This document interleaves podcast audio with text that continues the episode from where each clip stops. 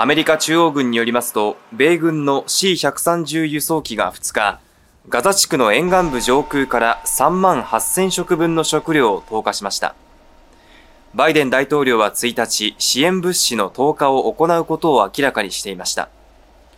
国連は、ガザ地区の少なくとも57万6千人が飢餓寸前の状況にあるとしています。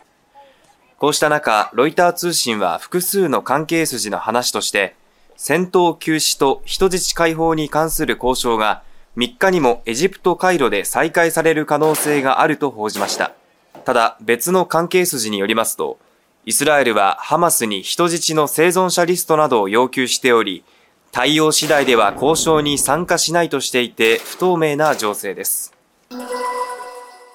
ウクライナ非常事態庁などによりますと、南部の港湾都市オデーサの集合住宅が2日未明無人機攻撃を受けました。集合住宅18棟が損傷し、生後3ヶ月の乳児や3歳の子供を含む8人が死亡、8人が怪我をしたということです。ゼレンスキー大統領は SNS で、ロシアの無人機による夜間攻撃だと非難しました。攻撃は北東部スムイ州やハルキウ州にもあったということです。一方、ロシア第二の都市サンクトペテルブルクでも高層住宅が大きな爆発音とともに損壊したと国営ロシア通信が2日報じました。怪我人はいなかったとしています。ロシア当局は爆発の原因について言及していませんが、地元メディアは住民の証言をもとに、ウクライナ軍の無人機の墜落によって引き起こされたと報じています。ロイター通信などによりますと、中東イエメンの暫定政府は2日、アデン湾で風刺派による攻撃を受けたベリーズ船籍の船舶が沈没したと発表しました。フーシ派はイスラエルと戦闘を続けるイスラム組織ハマスへの連帯を示すとして、去年11月以降、航海周辺で船舶への攻撃を繰り返してきましたが、攻撃を受けた船が沈没するのは初めてです。沈没した船は肥料を積んだ貨物船で、攻撃直後に船員は退避し、全員無事だったということです。一方で、アメリカ軍によりますと、積み荷や重油が流出していて、環境への影響も懸念されています。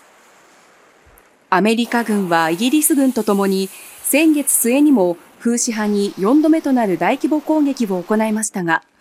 風刺派による船舶への攻撃は収まっておらず、物流の混乱は長期化しそうです。火事があったのは、西宮市桜町の2階建ての住宅で、昨日午後3時前に警察に通報があり、消火活動が行われましたが、火元の住宅は全焼しました。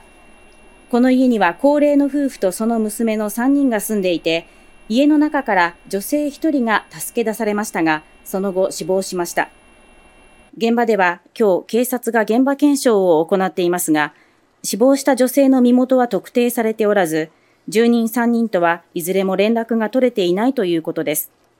警察は引き続き住人の所在について確認を進めるとともに、火事の原因を調べています。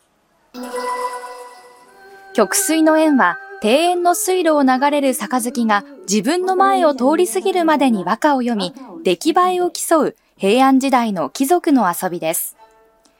太宰府天満宮では1963年に神事として復活して以降、ほぼ毎年この時期に行われています。今年は福岡県の服部知事や県の親善大使など13人が遺憾即体や十二人絵など平安装束に身を包み、読んだ和歌を短冊にしたためました。会場には2000人ほどが訪れ、可憐に咲く梅の下で再現された雅な宮中行事に酔いしれていました。